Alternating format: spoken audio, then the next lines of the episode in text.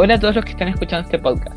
Nosotros somos el grupo 3BC y nuestros integrantes del grupo y quienes hablarán del tema son Belena Borges, Vicente Muñoz, Valentina Miranda y yo, Cris Merino. Y bueno, en sí nuestro grupo está reunido porque nos gustaría hablar de un chico que no respetó el toque de queda en Filipinas y unos militares lo pararon y lo obligaron a hacer mucho ejercicio y después al siguiente día el chico murió. Y no sé si ustedes habían leído algo, habían visto algo o si opinan algo para comentarlo. Sí, eh, de hecho yo había escuchado que el chico al día siguiente después de eso empezó a convulsionar y pudieron reanimarlo, pero después parece que convulsionó otra vez, pero no lo reanimaron de nuevo. La verdad a mí me contaron que fue muy impactante y según lo que me dijeron, el chico llegó muy agotado a su casa y ahí fue cuando empezaron sus fuertes dolores. Y lo más raro es que las autoridades negaron rotundamente haber hecho eso y el alcalde exigió una investigación para saber qué pasó de verdad.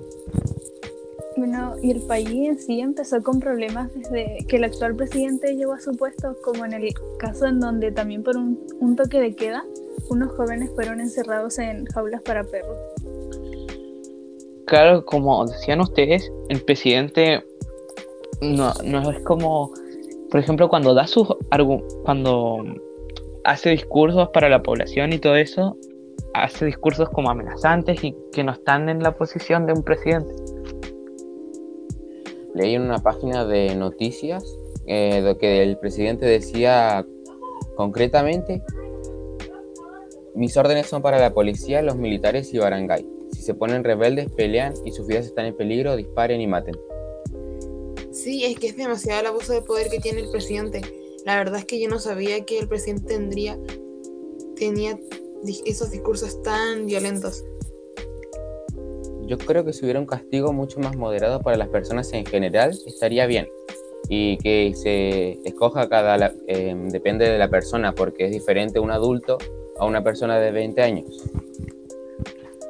Yo, yo por lo menos creo que debería haber una mejor forma de realizar un castigo. Y creo que si estás cerca de tu casa y estás comprando recursos necesarios para ti, debería haber un mínimo entendimiento. O sea, no digo que se omita, pero que se entienda y se busque otra solución. Y obvio si es que no hay tantas personas, te pueden revisar el root como hacen aquí para ver si tienes COVID, si se están tomando las medidas sanitarias suficientes igual. Depende demasiado del caso, ya que hay gente que a esas horas trabaja y vuelve el trabajo tarde y por lógica el tiempo no alcanza para ir a comprar. Además de que eh, hay personas con eh, que tienen que trabajar mucho más por su falta de recursos y necesidades y a la hora de ir a comprar tampoco pueden. También se debería considerar a las personas con discapacidades, enfermedades u otros motivos que realmente tienen complicaciones, al igual que las familias que salen a vender para poder comer y comprar todas las cosas para sus familias. Claro, como ustedes dicen, cada persona vive una realidad diferente. Entonces yo por lo menos creo que debería existir un pase especial como el que se, le da a los que se vacunan del COVID aquí en Chile. Para el toque queda y, y para personas que realmente necesiten este pase. Yo creo que ayudaría mucho a las personas de bajos recursos y en sí al que lo necesite. Sí, yo creo que sí serviría, pero no tanto, ya que las personas al final igual salen si tienen pase o si no tienen.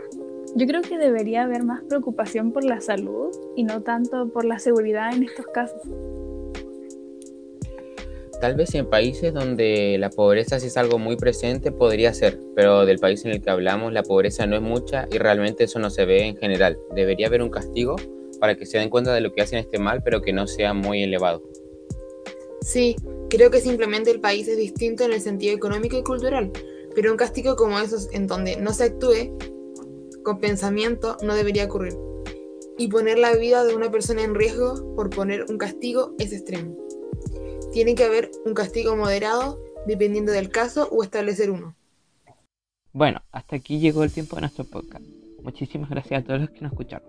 La verdad fue muy interesante escuchar las diversas opiniones que teníamos. Pero hasta aquí se despide Tres Raíces. Hasta la próxima. Sigan escuchándonos. Adiós.